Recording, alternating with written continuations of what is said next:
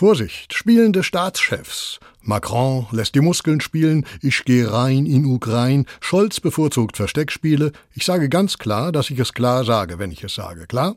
Und lehnt die Taurus-Lieferung ab. Da kommt Marie-Agnes Strack-Zimmermann, die weitreichende Waffenexpertin. Sie ist besorgt. Nein, empört, mindestens. Sie schnappatmet in Richtung Olaf Scholz, ich fasse das nicht.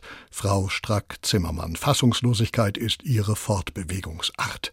Aber irgendwie alle sind nur noch empört. Menschenskinder, entpört euch. Der grüne Minister Özdemir weint. Wir streiten uns wie die Kesselflicker und der Fesselkicker, äh, Kickerfresser, nein, Bayerns Ministerpräsident Söder schimpft wieder Drogen. Von wegen Hanf im Glück. Bei mir nicht, nicht in Bayern. Kannibalismus egal sein, äh, äh Cannabis muss legal egal sein? Nie, nie, sagt er, der Söder, nur viel lauter. Äh, Söder selbst dobt sich schon auch, aus unbekannten Quellen, keiner weiß, wo er seine Selbstzufriedenheit hernimmt. Schön ist, man darf drüber lachen.